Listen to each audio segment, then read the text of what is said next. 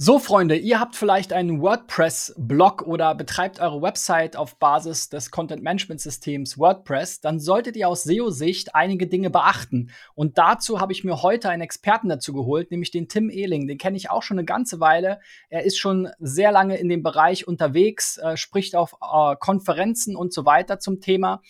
Und äh, wir wollen heute mal darüber sprechen, was denn WordPress SEO heutzutage noch alles zu beachten gibt. Der Tim hat auch eine Agentur, das ist die Mein Agentur, war lange Zeit als Freelancer im Bereich WordPress SEO auch unterwegs. Halli, hallo erstmal Tim. Hi, grüß dich. Ja, freue mich, dass ich heute mal ein bisschen was da zu meinen Lieblingsthemen erzählen darf. Ja, sehr gerne. Als erstes würde ich mal ähm, überhaupt WordPress sozusagen noch mal auf den Prüfstand stellen. Ähm, es gibt ja zahlreiche Content-Management-Systeme und gerade WordPress ist ja so ein bisschen auch so ein Zwischending zwischen quasi Homepage-Baukasten, die ja auch immer populärer werden, Wix und Co., ähm, aber eben auch ein eigenständiges Content-Management-System. Ist ja sogar so, dass ich auch auf WordPress.com mich quasi registrieren kann, wie eben jetzt in einem Baukasten wie Jimdo oder ähnliches und mich eigentlich um den Rest nicht mehr kümmern muss. Warum ist denn WordPress aus deiner Sicht als Content Management System äh, für SEO ganz gut geeignet? Also äh, grundsätzlich ist WordPress schon mal ganz gut geeignet, dass man halt, ich sag mal, relativ kostengünstig sehr vielseitige Sachen erstellen kann. Die Basis ist immer WordPress und dann kommt es halt drauf an, was man daraus macht. Und das bietet natürlich den Vorteil gegenüber anderen Systemen. Andere Systeme ähm, wie Drupal, Typo etc. haben auch genauso eine Daseinsberechtigung, kommt auf den äh, Verwendungszweck drauf an. Aber man darf es zum Beispiel nicht vergleichen wie mit einem Homepage Homepage-Baukasten. Bei einem Homepage-Baukasten habe ich halt ein ganz eng gestricktes System. Ja, das, was der ich sag mal, Entwickler da vorgibt und habe da kaum Spielraum. Und das äh, erfüllt natürlich, ich sag mal, WordPress, wenn man das selber hostet, gibt's da unendliche Möglichkeiten, was man da alles kreieren kann. Was natürlich auch dann der Vorteil ist äh, beim SEO. Ja, äh, die ganzen Homepage-Baukästen, äh, vernünftige SEO zu betreiben, ist halt auch immer so ein Problem, weil die meisten äh, Sachen, die da wirklich Spaß machen und äh, Leuten wie dir die SEO-Arbeit da leichter machen, die sind natürlich dann wieder auch, ich sag mal, enorme Zusatzkosten, die da Jahr anfallen.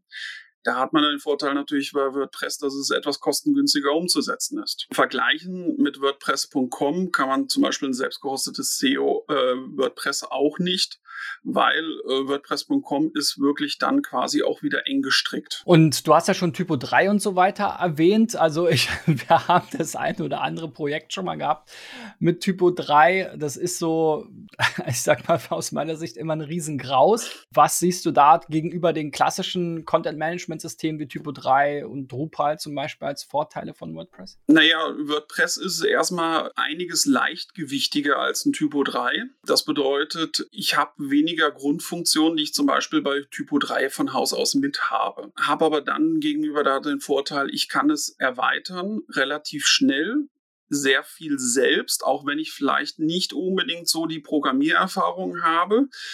Und äh, wenn ich die nicht habe und mir einen Dienstleister reinhole, ist in der Regel der Dienstleister für WordPress günstiger als ein Dienstleister für Typo 3. Und vor allem gerade im Moment auch in der Zeit, ich kriege schneller einen Dienstleister. Also ein Typo 3, da kann schon mal eine gewisse Zeit dauern, bis ich einen Dienstleister bekommen habe, der dann sagt, jo, machen wir mal so in drei Monaten oder so. Ja, das ist auch die Erfahrung, die wir gemacht haben. Also wenn man dann aus SEO-Sicht Dinge ändern will, dann ist es unheimlich schwierig. Äh, die verschwinden dann auch oftmals äh, sozusagen, sind gar nicht mehr ansprechbar für den Kunden. Und bei WordPress hat man einfach eine große Vielfalt. Da kann man ja weltweit im Prinzip auch mit Leuten zusammenarbeiten. Ich habe gerade wirklich ein Projekt mit einem sehr großen äh, Kunden, da arbeite ich wirklich sehr, sehr gut auch mit jemandem aus Indien zusammen, hätte ich nie so gedacht.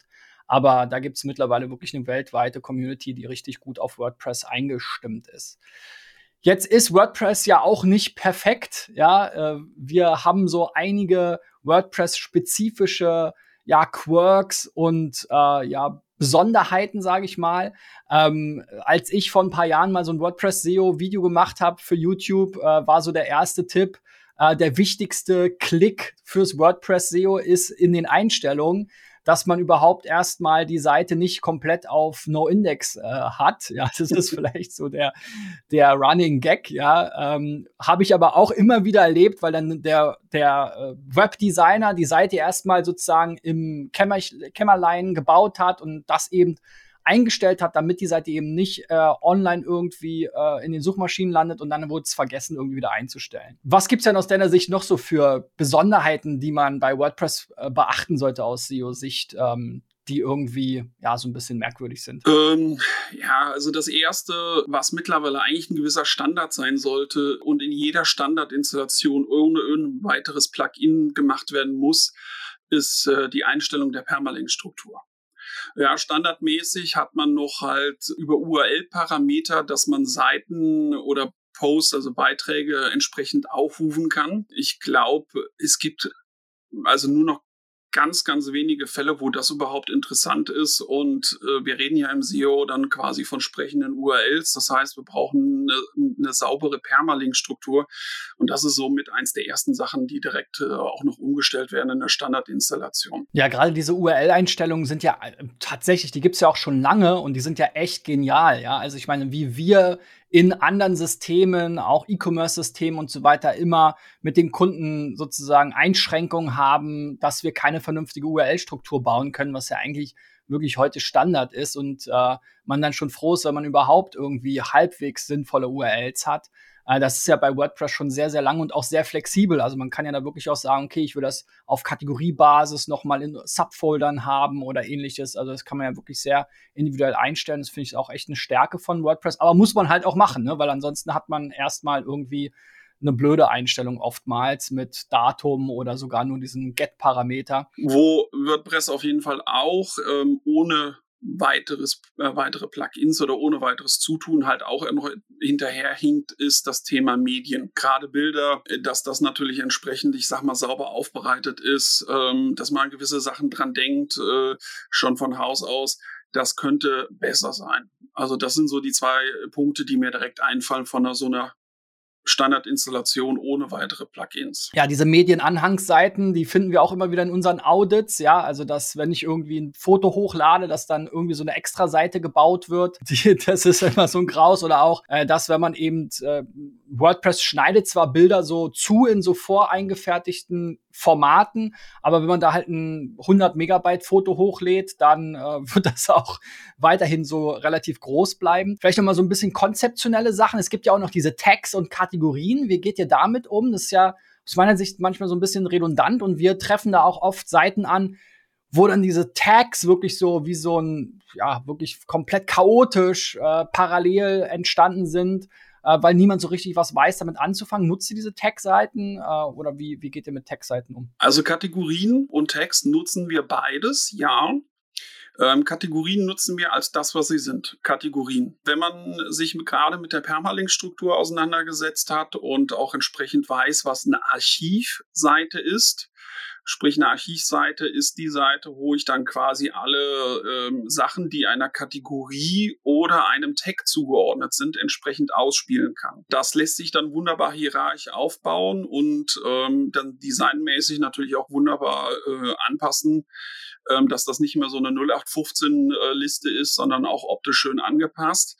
Und Kategorien nutzen wir dann wirklich für das, was sie sind. Wenig, ganz gezielt kategorisieren, um dann auch eine schöne Hierarchie aufzubauen. Die Tags hingegen, die nutzen wir in der Regel nicht sichtbar für den User. Die Tags, ähm, da gab es ja früher, ich weiß gar nicht, wie lange es her ist, noch diese schönen Tag-Clouds, ja, diese, diese, diese schönen Wolken, die man da eingebaut hat. Ähm, der Sinn und Zweck hat sich auch nie erschlossen. Wir nutzen halt ähm, Tags wirklich, um bestimmte Beiträge oder bestimmte Inhaltstypen in WordPress wirklich mit Tags ähm, filterbar zu machen. Ja, das heißt also, ich kann wunderbar quasi Filterfunktionen einbauen. Wenn ich jetzt ein blaues T-Shirt in der äh, Größe XL habe, dann äh, kann ich da jetzt mal ganz salopp gesagt T-Shirt, blau, XL eingeben. Und wenn ich dann natürlich quasi verschiedene T-Shirt-Varianten habe, ähm, kann ich das entsprechend anhand dieser Textfilter machen. Die Text selber machen wir so, dass es auch nicht mehr quasi abrufbar ist, weder von einem Besucher noch von einem Crawler. Die landen nicht in der Sitemap, sondern wir nutzen sie einfach wirklich intern als Eckpunkte, wo wir dann quasi ansetzen können. Dann gibt's ja noch äh, die Diskussion Posts versus Pages. Also ich muss mich ja im Prinzip entscheiden, wenn ich Inhalte veröffentliche, ja, packe ich die jetzt, äh, in, in welche Sektion packe ich die? Das sind ja so zwei Standard-Inhaltstypen. Man kann die ja noch nahezu unendlich erweitern durch Plugins und so weiter, aber das ist so das die Hausmittel. Ähm, wofür sind aus deiner Sicht Posts geeignet? Wofür sind Pages geeignet? Also Posts, Beiträge sind das, was sie, äh, so wie sie betitelt sind. Also wenn ich irgendetwas habe, was zugehörig mit irgendeinem Datum ist, sprich also ich betreibe jetzt einen ganz normalen Blog, wo WordPress ja ursprünglich herkommt, dann ist dieser Inhalt immer ein Beitrag. Habe ich eine Firmenwebseite und ich habe einen Newsbereich, dann alle Artikel, die quasi als News erscheinen, werden als Beitrag. Alles andere ist per se bei uns dann erstmal standardmäßig eine Seite. Das hat ein paar Unterschiede in den Einstellungen. Ähm, bei den Themes kann das Abhängigkeiten haben, weil die unterscheiden dann halt auch zwischen, was ist ein Post, was ist eine Seite. Dann habe ich bei den jeweiligen Sachen mal weniger, mal mehr Funktionen und dadurch unterscheidet sich das. Theoretisch könnte ich alles über, über Beiträge, Posts machen, weil die Maschinerie im Grundprinzip ja erstmal identisch ist. Nur dadurch kann ich das halt entzerren. Was wir halt viel machen, sind, äh, wir weichen natürlich von diesen Standardsachen ab. Die meisten wollen fast gar nicht mehr so eine, so eine Art Newsbereich machen, Blogbereich. Das Thema fällt dann wirklich schon mal komplett hinten runter. Dafür haben wir dann eher Custom Post Types. Das ist das nämlich, was bei WordPress das Leben ähm, unheimlich erleichtert, indem man eigene Inhaltstypen deklarieren kann. Und äh, damit lassen sich dann ganz nette Sachen machen. Also ich kann eigene Inhaltstypen deklarieren, kann die zielgerichtet entsprechend ausspielen, kann festlegen, ähm, wie die ausgespielt werden, Hierarchie, Permalinkstruktur etc. Und da bauen wir dann schon äh, die ganz dollsten Dinger. Also da lassen sich dann so Sachen mitmachen wie ein Autoteilemarkt, ein Autogebrauchtwarenhandel oder sowas, so, so wie was wie ein kleines schwarzes Brett und sowas. Also da, wo große E-Commerce-Lösungen vielleicht übers Ziel hinausgeschossen sind, machen wir das dann zum Beispiel mit Custom Post Types, weil das das System dann äh, in dem Moment deutlich schlanker hält. Ja, dann gibt's ja noch die ganze Kommentarthematik, die hängt ja auch vor allem an den Posts, gehen, glaube ich, trotzdem auch bei den Pages. Ähm, und kommt ja auch so ein bisschen aus dieser, ja, aus dieser Blog-Geschichte. Ähm, du hast ja eben schon gesagt, viele Unternehmen sind jetzt natürlich gar nicht so aufs Bloggen aus. Finde ich auch ganz gut, weil wer, wer liest schon so einen Unternehmensblog, ja? Also, wie geht ihr mit den Kommentaren um? Manchmal gibt's ja durchaus, also wir haben in der Vergangenheit beides gesehen. Wir haben in der Vergangenheit ja, aus SEO-Sicht Vorteile gesehen, weil wenn es da wirklich eine gute Diskussionen gibt, dann hat man natürlich immer mehr Content und vielleicht auch relevanten Content, der wird immer mal wieder aktualisiert automatisch dadurch.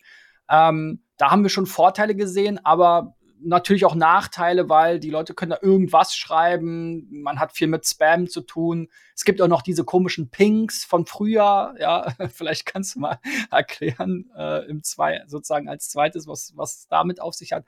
Aber erstmal ja, wie, wie siehst du Kommentare auch in Bezug auf WordPress SEO? Also ich finde ähm, Inhalt, der sich ergänzt durch User, unheimlich wertvoll. Erstens zum einen für den Webseitenbetreiber. Er hat da wirklich ein direktes Feedback. Hier, mein Content wird gelesen und die Leute interagieren damit. Und ähm, Interaktion ist ja in SEO nicht auch ein unrelevantes Ding wie halt in Social Media auch. Ich finde es halt auch unheimlich wichtig, dass man dadurch den Mehrwert bekommt, dass der Inhalt, wenn er zum Beispiel nicht ganz vollständig ist, und da sagt ein User hier, Mensch, äh, geile Sache, was du da geschrieben hast, aber ähm, das und das hast du vielleicht vergessen Dadurch kann der Content natürlich unheimlich anwachsen, ähm, fördert den Mehrwert und ich finde, das ist schon eine ganz gute Sache. Natürlich muss man ein paar Sachen einstellen, damit man natürlich nicht durchgeflutet wird von ähm, Spambots, die natürlich dann darauf abzielen, ne, Name, E-Mail, Webadresse zu hinterlassen mit irgendeinem Text, der zu dem Inhalt selber nicht passt. Hauptsache, sie bekommen aber so einen billigen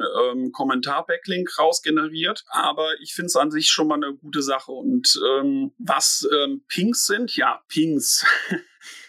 Also, das ist äh, ja auch schon mittlerweile ein bisschen älter, das Thema. Pings ähm, sind im Prinzip Dinge, die in den Kommentarbereich auftauchen, wenn eine andere Webseite, ähnlich eines Blog-Systems wie WordPress oder WordPress selber, ähm, den Artikel verlinkt. Dann sendet dieses System einen Ping an den Artikel und äh, schickt quasi Informationen mit. Wo bin ich erwähnt worden, wann und so weiter und so fort. Und dann kann das unten in den Kommentar auftauchen. Er hat auch so ein bisschen so diesen Netzwerkcharakter. Finde ich auch immer ganz nett, ähm, wenn in bestimmten Themenbereichen, ähm, dass man die entsprechend äh, einspielen lässt. Findet man heutzutage eher so in den ich sag mal, Tech-Bereichen, äh, Nerd-Bereichen, ähm, dass das wirklich sehr gut genutzt wird. In anderen Themen würde ich es jetzt so auch direkt nicht einsetzen. Aber fördert den Netzwerkcharakter. Äh, man weiß auch direkt, wo man Link herbekommen hat. Das äh, sorgt dann natürlich so ein bisschen für Off-Page-Optimierung, dass man vielleicht auch mit den Leuten mal ein bisschen ins Gespräch gehen kann und da vielleicht noch ein bisschen mehr Kooperation machen kann. Was gibt es denn darüber hinaus sonst noch so für äh, SEO-Basics, die zu beachten sind? Es gab ja mal hier von Sistrix zum Beispiel diese, diesen Benchmark, ist schon zwei Jahre her, wo sie so dieses Page-Speed-Thema Core Web Vitals sich angeschaut haben und verschiedene Content-Management-Systeme vergl verglichen haben. Da hat WordPress als CMS am schlechtesten abgeschnitten, nur Wix als äh, Webbaukasten war da aus derer Sicht noch schlechter. Wie hat sich das so entwickelt und was, ja, wie gesagt, was gibt es so für, für WordPress noch an SEO-Basics, die man beachten sollte? Also das äh, Wichtigste, was mir einfällt und was auch immer so das, der Knackpunkt ist, ist die Wahl des richtigen Themes. Das ist per se erstmal das äh, Wichtigste. Viele machen halt das, wie es früher war. Sie gehen irgendwo hin, laden sich ein kostenloses Theme herunter oder irgendwo ein Kauf-Theme, haben das ausgewählt nach der Optik, nach dem Design, vielleicht dann auch so ein bisschen nach den Funktionen aber mehr auch nicht. Die Themes ähm, haben aber alles dann in dem Moment gemeint, sie sind halt in einer festen, starren Struktur, haben diesen Quelltext, der da im Hintergrund quasi die Optik erzeugt und das kann natürlich enorm aufgebläht sein. Gerade ältere Themes, ähm, da hat man immer so das Gefühl, ich sag mal, die Älteren äh, im Webbereich kennen ja noch diesen, wie heißt der, dieser Frontpage-Editor da, glaube ich, oder wie der hieß der hat ja für eine äh, leere weiße HTML-Seite gefühlt vier DIN A4 Seiten Quellcode erzeugt. Und das äh, sorgt ja zum Beispiel auch äh, wirklich für eine ganz schlechte ähm, Verhältnis Content-Quelltext. Wenn da nur Hallo steht, aber ich da quasi Tonnen von Text drüber habe, dann bringt das schon mal herzlich wenig. Dann kommen so Faktoren wie Ladezeit hinzu. Ja, so ein Theme ist halt die Basis. Ähm, und wenn das schlecht programmiert ist, wenn es total überfüllt ist, dann sind die Ladezeiten schlecht. Plus dann so Funktionen wie die Bildereinbindung, dass die Bilder entsprechend ähm, in der passenden Größe äh, klein gerechnet werden, also in den Formaten, in den Maßen. Deswegen ist da die Wahl des Themes unheimlich wichtig von Anfang an. Das ist das äh, somit eins der entscheidendsten Dinge. Ich kann also wirklich optisch den geilsten Scheiß haben. Aber äh, SEO-technisch kommen dann so viele Faktoren, die ins Negative ziehen. Wir hatten leider auch schon mal wirklich ein, zwei Kundenprojekte, wo man sagen kann, ähm, wir haben diese optisch tolle Seite komplett neu gebaut, weil das Theme, was verwendet wurde, quasi ähm, alle Arbeit quasi zunichte gemacht hat. Ja, diese, diese Abende kenne ich auch noch, wo ich mir Stunden über Stunden äh, um, den, um die Ohren geschlagen habe und Themes gewühlt und gesucht und geschaut und ja, da, zu den Themes muss man ja auch immer sagen, das, was man da sieht in der Demo, das sieht natürlich immer alles irgendwie halbwegs schick aus. Man muss aber echt aufpassen, weil da ist natürlich nicht viel drin und oft wird's auch dann durch so Stock-Images irgendwie schön gemacht. Und wenn man dann das Theme installiert, dann sieht's nur noch halb so gut aus. Also da ist wahrscheinlich dann schon besser, wenn man wirklich irgendwo mit einem wirklich äh, ja, leichten Theme startet und das für irgendwie Stück für Stück ähm, äh, optimiert. Gibt es aus deiner Sicht irgendwie so ein Go-To-Theme, wo du sagst, damit kann man nichts falsch machen? WordPress selber bringt ja auch immer wieder welche raus, ja? Ja, also ähm, WordPress hat ja äh, vor einiger Zeit mittlerweile schon das Gutenberg-Block-System erschaffen. Man kann wirklich mit den Standard-Themes von WordPress selber schon ganz gute Ergebnisse erzielen, wo ich sag mal, das relativ ausgewogen ist.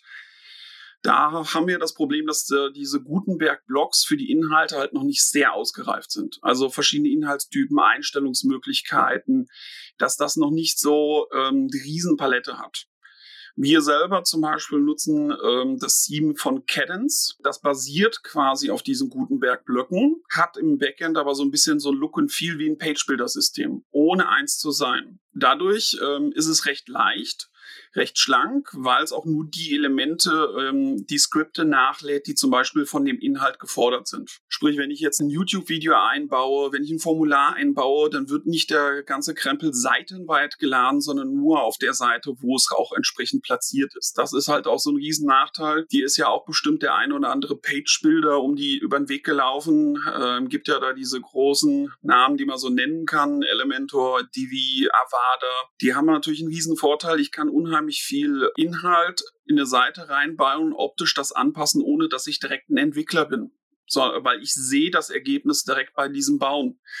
Aber diese, diese Page-Builder und auch einige Themes, die so selber so einen eingebauten Page-Builder haben, die laden halt tonnenweise JavaScript und CSS für Elemente, die gar nicht verwendet werden. Wir haben mal einen Page-Builder gehabt, da wurde ähm, Zeug von WooCommerce mitgeladen. Auf der WordPress-Seite war kein WooCommerce installiert.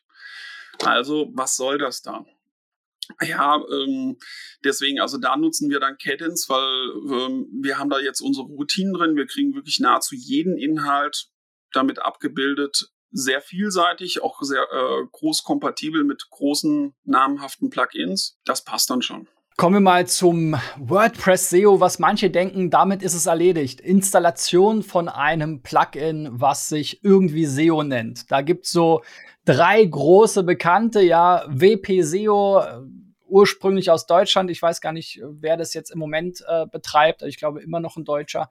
Dann Yoast, was so die ganz große äh, Kiste ist äh, aus den Niederlanden. So, die haben das so ein bisschen pioniert, sage ich mal, das Thema.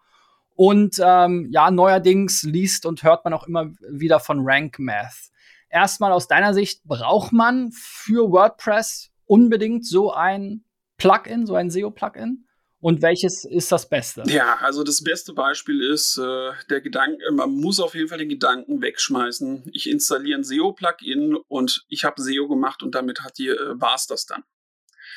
Das ist ja auch quasi ähm, immer das, das was ähm, ihre ihr Vollblut-SEOs dann natürlich den Kunden erklärt, dass SEOs keine eigene äh, einzelne Sache ist, sondern dass das quasi eine fortlaufende, immerwährender Prozess ist. Ähm, und so ist das halt auch mit dem Plugin. Nur weil ich das Plugin installiert habe, heißt das nicht, äh, dass quasi damit die Arbeit getan ist. Es ist nur ein Hilfsmittel, ein Werkzeug, mit dem ich entsprechend arbeiten muss. Ja, du hast drei Plugins genannt. Ähm, das erste kenne ich noch wirklich von früher. Ähm, WP-SEO habe ich damals noch gekauft, als über Sergey ähm, da gemacht wurde. Da kann ich dir mittlerweile sagen, wenn bei WP-SEO mal ins Impressum schaust, steht da der Name aus Holland. Ja, scheinbar hat es da einen Besitzerwechsel gegeben. Also ähm, da steht im Impressum, zumindest war es letzte Woche so, stand da hier auf einmal Joost als Betreiber drin. Mhm, mhm. Ja, stimmt. Also ähm, sage ich jetzt mal, ich vergleiche mal Joost und RankMass miteinander.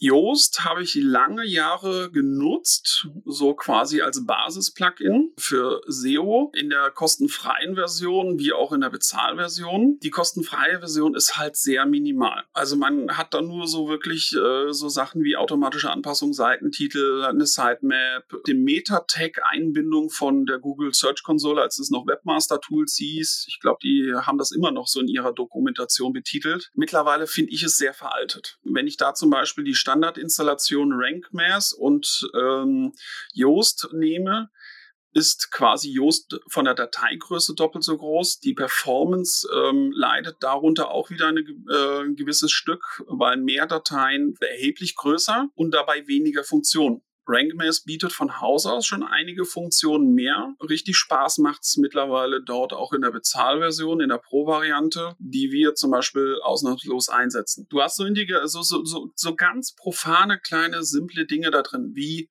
äh, ein 404-Log. Musst du bei Yoast ähm, separat installieren, plus dann entsprechend Weiterleitungen brauchst du auch wieder separat, hast du nicht Unos drin. Die Einbindung von Schemas. RankMist hat einen eigenständigen Schema-Generator an Bord. Das sind lauter so Punkte, wo ich dann sage, okay, die bieten das direkt von Haus aus mit. Dadurch natürlich das kleinere, wenn du jetzt großen Online-Shop mit 200.000 Artikeln hast, ist halt dann auch sowas, was ins Thema mit einfällt im PageSpeed-Bereich, wo sich natürlich dann in enormen Kosten dann quasi auch äh, vom Serverbetrieb her sparen lassen. Also deine Empfehlung RankMath? Empfehlen wir unseren Kunden und wir haben kaum Kunden, die da auch was dann entgegensprechen, also definitiv. Ja, es gibt auch immer mal wieder so Meldungen, wenn es da irgendwelche Updates gab, dass plötzlich alle ähm, Einstellungen vergessen wurden bei anderen äh, Plugins und so weiter. Wir sind mittlerweile auch auf Rank Math auf deine Empfehlung ähm, hin äh, gewechselt, als wir uns das letzte Mal über WordPress unterhalten haben. Dann gibt es ja noch ne, jede Menge andere Plugins. Das ist ja so ein bisschen Fluch und Segen bei WordPress, weil man hat natürlich die Möglichkeit, alles Mögliche dazu ranzuflanschen. Und es gibt ja auch unheimlich viele äh, tolle Plugins und es ist ja auch einfach ein Riesenmarkt, ja. Also jeder versucht ja irgendwo den Kunden alles Mögliche äh, zu versprechen, um ihn dann am Ende am besten eine, ja, eine, eine, irgendwie so eine Monatslizenz zu verkaufen. Ähm, so die wichtigsten Sachen, die wir immer wieder sehen, ist, wenn man E-Commerce macht, WooCommerce, dann stehen die Leute alle auf diese Slider, die ich nicht ausstehen kann. Und ähm, natürlich Formulare und irgendwie äh, so ja Lead-Generierungsgeschichten. Ja, generell zu Plugins, worauf sollte man da achten? Das ist ja nicht nur eine Performance-Thematik, sondern teilweise natürlich auch eine Sicherheitsthematik. Und was sind so die Plugins, die eigentlich so zu so einem Standard-Stack aus deiner Sicht dazugehören? Ja, also wo du es gerade schon sagst, wenn Updates sind und Sachen vergessen würden. Also das erste Plugin, was man äh, drauf machen sollte, und das vom Webhoster, wo man seine Seite äh, hat, nicht sauber abgedeckt ist, ist definitiv das Thema Backups. Das ist somit eins der ersten Dinge, die man drauf machen sollte. Bevor ich irgendein Update einspiele, immer eine Datensicherung. Ähm, nicht umsonst heißt, äh, gibt's da diesen Spruch, ne, kein Backup, kein Mitleid. Wir erleben es halt auch häufig, dass wir dann neue Kunden bekommen, äh, die ein Update gemacht haben und dann so den Widescreen of Death zum Beispiel haben, eine äh, komplett weiße Seite, wo ein Update dann zum Beispiel schiefgegangen ist oder so Themen, wie du es jetzt gerade sagst, dass Inhalte auf einmal vergessen werden. Das ist natürlich ärgerlich, das kann aber immer wieder mal passieren, weil man muss halt verstehen, dass die WordPress-Ökonomie so vielseitig ist, man kann nicht jede Abhängigkeit berücksichtigen, das kann halt vorkommen. Da gibt's genug vernünftige Plugins, die man da auswählen kann, so Sachen wie WP Backup, Updraft. Man muss auch immer ein bisschen gucken, manche Webhoster zum Beispiel ähm, sagt zum Beispiel, Updraft darf bei ihm nicht laufen. Die Gründe habe ich noch nie so ganz verstanden, aber gibt es sie, aber das ist so ziemlich das Erste, was man dann entsprechend entsprechend machen sollte. Es spricht halt nichts dagegen, auch kostenfreie aus dem offiziellen Verzeichnis zu nutzen. Kostenfreie, die nicht im offiziellen Verzeichnis sind, würde ich per se erstmal von abraten weil für einen Laien, für einen Nichtentwickler ist immer sehr schwer nachzuvollziehen, ist dieses zum Beispiel sicher oder greift im Hintergrund irgendwelche Daten ab etc. In dem Verzeichnis ist das ein bisschen geschützter, nicht vollumfänglich, aber ähm, Plugins im offiziellen Verzeichnis, die werden regelmäßig geprüft. Und äh, wenn die gewisse Sicherheitsstandards nicht einhalten, dann kann es auch sein, dass die ganz schnell aus dem Verzeichnis wieder rausfliegen. Kauf Plugins unterliegen ja auch einem gewissen Servicegedanken. Ich kaufe ja nicht in der Regel das Plugin, sondern quasi die ähm, Updates und den Support von dem Entwickler. Und da gibt es wirklich einige wirklich tolle ähm, Entwickler in dieser Welt, die wirklich richtig geile Plugins erstellt haben, wo das das auch Geld dann entsprechend wert ist. Das kann man dann ruhig machen. Welches zum Beispiel wir dann direkt auch mitempfehlen, weil das Thema vorhin ja nochmal war, sowas wie ähm, Bildoptimierungs-Plugins. Ja, sowas wie Imagify, E-Image Optimizer, die direkt dafür sorgen, dass die Bilder komprimiert werden wenn man selber nicht dran, denken, dran gedacht hat, vernünftige Maße und dann entsprechend die Bildqualität zu reduzieren. Sie aber auch direkt das Ganze in modernen Bildformaten bereitstellen, weil es gibt mittlerweile auch eine Welt außerhalb von JPEGs und PNG. Das, was sich mittlerweile wenigstens äh, ganz gut rumgesprochen ist, ja das Format WebP.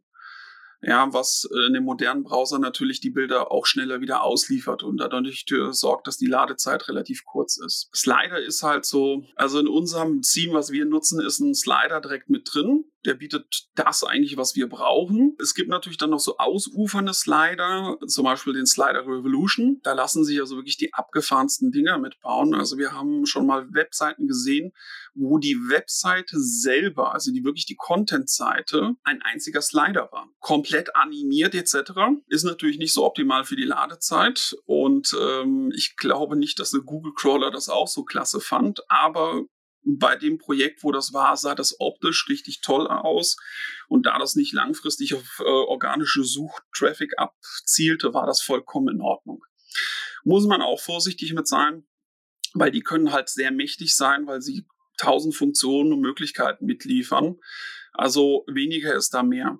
Was auch der Grundsatz ist für den Einsatz von Plugins, dass man weniger mehr, äh, weniger Plugins einsetzt, als man braucht. Wenn man sie zum Beispiel nicht braucht, auch direkt komplett wieder rausschmeißt und nicht deaktiviert herumliegen lässt. Ja, was nutzen wir noch an Plugins? Je nach Webhoster ein Caching-Plugin, ja, Thema wieder Ladezeit, fließt auch wieder äh, ne, SEO mit ein. Da nutzen wir äh, standardmäßig äh, WP Rocket. Was braucht man noch? Gewerblich. Cookie Consent. Ganz wichtiges Thema, DSGVO. Wir nutzen da in unserer täglichen Routine Borlabs Cookie, weil wir da das Beste mit oder das meiste wirklich ganz granular einstellen können, was wo wie eingebunden ist an externen Services und dann die restlichen Plugins kommen halt nach Anwendungsfall. Also ähm, 0815 Formular bilden wir über das Theme ab. Da braucht es eigentlich in der Regel bei den meisten Themes auch kein eigenständiges Plugin für. Jedoch lassen sich mit Formularen halt auch gewisse, ich sag mal, Sachen aufbohren, ausufernd betreiben. Man kann ein Formular-Plugin wie zum Beispiel Ninja Forms, ähm, da kann man einen ganzen äh, Sales-Funnel mitbauen. In verschiedenen Multisteps sich ein Produkt zusammenstellen und am Ende bezahlt man dann über PayPal oder Stripe und kauft dann ein Produkt. Dafür braucht man zum Beispiel dann keinen WooCommerce. WooCommerce ist natürlich der Name, wenn man äh, einen Online-Shop betreiben will, dann kommt das erste, was bei WordPress immer gesagt wird, immer WooCommerce. Kann man machen, muss man aber nicht. Da muss man genau schauen, was für einen Shop man betreibt. Wenn man jetzt so einen Shop mit 200.000 Artikeln betreibt, okay, dann ist äh, WooCommerce das erste Mittel. Aber wenn man wirklich, ich sag mal, selber so ein Self-Publishing Buch rausgebracht hat und hat unten im Keller eine Palette stehen, dann würde ich da kein WooCommerce für nehmen ja, weil das ist einfach in dem Moment zu überdimensioniert. Ähm, man braucht sehr viel Zeit in der Ersteinrichtung, ähm, laufenden Betrieb. Ähm, sowas lässt sich dann wiederum ähm, über ein Formular-Plugin mit, äh, mit Bezahlfunktionen besser abbilden und einfacher. Genau, und wie du schon gesagt hast, weniger ist mehr. Generell auch äh, an dem WordPress-Marktplatz finde ich auch immer ganz schön, dass man sieht, wann wurde es das letzte Mal geupdatet. Also das ist ja auch oft so ein Filter, ne? dass wenn das 2018 das letzte Mal vom Entwickler irgendwie äh, gepflegt wurde, dann ist das schon mal raus. Man hat Reviews, muss man natürlich immer aufpassen, ne, was, wie gut die so sind. Aber man sieht auch, glaube ich, sogar, wie viele das installiert haben. Das ist natürlich auch irgendwie so ein Faktor, wenn ich sehe, das haben 10 Millionen äh, Leute installiert. Ähm, das ist irgendwie ein aktuell gepflegtes Ding, hat gute Bewertungen. Ähm, dann ist das auf jeden Fall schon mal so ein, so ein Thema. Als letztes vielleicht noch das Thema WordPress Hosting. Du hast das ja hier und da auch schon mal angesprochen, den Hoster. Ähm, hat ja auch Einfluss auf die Performance. Wir haben auch immer mal wieder äh, solche und solche Kunden, also die Kunden, die dann bei 1 und 1 Strato sind und sich dann wundern, dass das alles nicht so richtig funktioniert. Oder die, die sich irgendwo bei Hetzner einen Server angeschafft haben und dann auch nicht mit ihrem WordPress klarkommen. Ähm, mittlerweile gibt es ja auch ein paar wirklich so auf WordPress spezialisierte Hoster, die einem das so ein bisschen auch, äh, ja, einige Dinge abnehmen, wie Backups und so weiter. Ähm, was sollte man aus deiner Sicht zum Thema Hosting beachten? Gibt es da vielleicht sogar auch irgendwie auch noch aus SEO-Sicht gewisse Dinge, dass der nicht in China oder Amerika sitzt? Ähm, was sind deine, deine Themen? Ja, also es ist ja, glaube ich, dann mehr DSGVO als SEO, äh, wenn das natürlich in China oder Amerika sitzt. ähm, natürlich klar aus SEO. Also ähm, Hoster ist natürlich die wichtige Wahl, die man gedanklich gut durchspielen muss sollte auf jeden Fall ein Webhoster sein, wenn ich hier ein deutsches Unternehmen bin oder ein deutscher Betreiber einer Webseite und ich habe vorrangig deutsche Kunden, deutsche User, die auf die Seite gehen, dann brauche ich, sage ich mal, auf jeden Fall einen Webhoster aus Deutschland. Warum? Er hat sein Rechenzentrum hier in Deutschland. Sitze ich natürlich dann, ähm, habe ich nämlich einen Webhoster, der in Amerika sitzt und das Rechenzentrum liegt in Amerika. Das ist natürlich für den User nicht auf direkten Fall sofort erkennbar, ähm, aber es sind dann halt Millisekunden, die da zum Beispiel verloren gehen. Der Google Crawler merkt das dann wieder umso mehr als der normale User. Dann natürlich auch das Thema DSGVO ähm, dass natürlich das Ganze safe ist. Es gibt halt Webhoster, die bieten Webspace-Pakete für 99 Cent im Monat an. Entsprechend ist das wie mit dem Auto. Ich kann für 5000 Euro bestimmt auch irgendwo ein Auto kaufen. Es fährt, aber mehr auch nicht. Und das, so ist das mit dem Webhosting, dass ich dann sage, okay, wir brauchen bestimmte Standards, die wir einhalten. Ähm, wir brauchen zum Beispiel minimal zurzeit aktuell PHP-Version 7.4 wir installieren immer schon quasi 8 Punkten äh, oder nutzen 8.0. Hat äh, schon einen ähm, enormen Einfluss auf die Performance, weil es doch deutlich schneller ist. Ähm, ich habe letztens noch einen Webhoster gesehen, da konnten wir gar nicht 8.0 aktivieren. Gab es da nicht. Gibt dann halt auch so Probleme mit der Performance so Angebote von 1 und 1 Strato, die recht günstig sind, das sind halt Massenwebposter. Man ist einer von vielen auf einem riesen Server und wir teilen uns quasi allen die Rechtenleistung. Jetzt nicht empfohlen, aber trotzdem Namen zu nennen, zum Beispiel, wo mir sofort einfällt, ist All Inkle. Die schreiben das in ihren Paketen mit rein, wie viele Kunden auf einem Server drauf sind. Das ist so ein bisschen der Indikator. Das können natürlich weitaus mehr Webseiten sein und auch mit mehr Traffic, aber nicht so in die Richtung der großen. Dann natürlich auch das Gesamtpaket. Verwendet der Webhoster sowas wie SSD-Festplatten? Ist der PHP Memory ausreichend zur Verfügung. Ja, ein PHP Memory, das ähm, versuche ich unseren Kunden immer so zu erklären. Es ist der wie der Arbeitsspeicher zu Hause am PC. Mit wenig läuft der Computer auch. Es geht aber halt nur langsamer. Und die Standardinstallation von WordPress kommt mit sehr, sehr wenig aus, aber auch nur in der Standardinstallation. Fange ich dann an mit diversen Plugins, brauche ich dann schon mehr. Komme ich mit einem WooCommerce-Shop um die Ecke, müssen es auf jeden Fall mindestens 512 MB sein. Und da fallen dann schon einige Webhoster mit ihren Paketen schon hinten raus. Wenn man das natürlich dann so spezialisierte Webhoster äh, nimmt, die wirklich sagen, wir sind rein auf WordPress als Webseite aus. Da hat man natürlich einen enormen Vorteil. Da ist die ganze Serverarchitektur perfekt eingerichtet auf WordPress. Nehmen wir ähm, als Beispiel SiteGround. Alles, was die machen, was die tun, ist eingeschossen auf WordPress. Das heißt, die Performance ähm, orientiert sich daran und liefert sauschnelle Ergebnisse. Wir machen es halt immer abhängig bei den Empfehlungen bei unseren Kunden, ähm, dass wir sagen, okay, was ist das Ziel? Wen beliefern wir? Wie hoch ist der zu erwartende Traffic im Monat? Ähm, was gibt's für eine Dynamik auf der Webseite? Und dann suchen wir dann halt quasi entsprechende Webhoster von bis aus. Ja, cool. Ich glaube, da haben wir einen ganz guten Rundumschlag gemacht zum Thema WordPress. Abonniert natürlich SEO Driven, um auch die nächste Folge nicht zu verpassen. Ähm, dir vielen lieben Dank, Tim, und bis bald. Ciao, ciao. Ciao.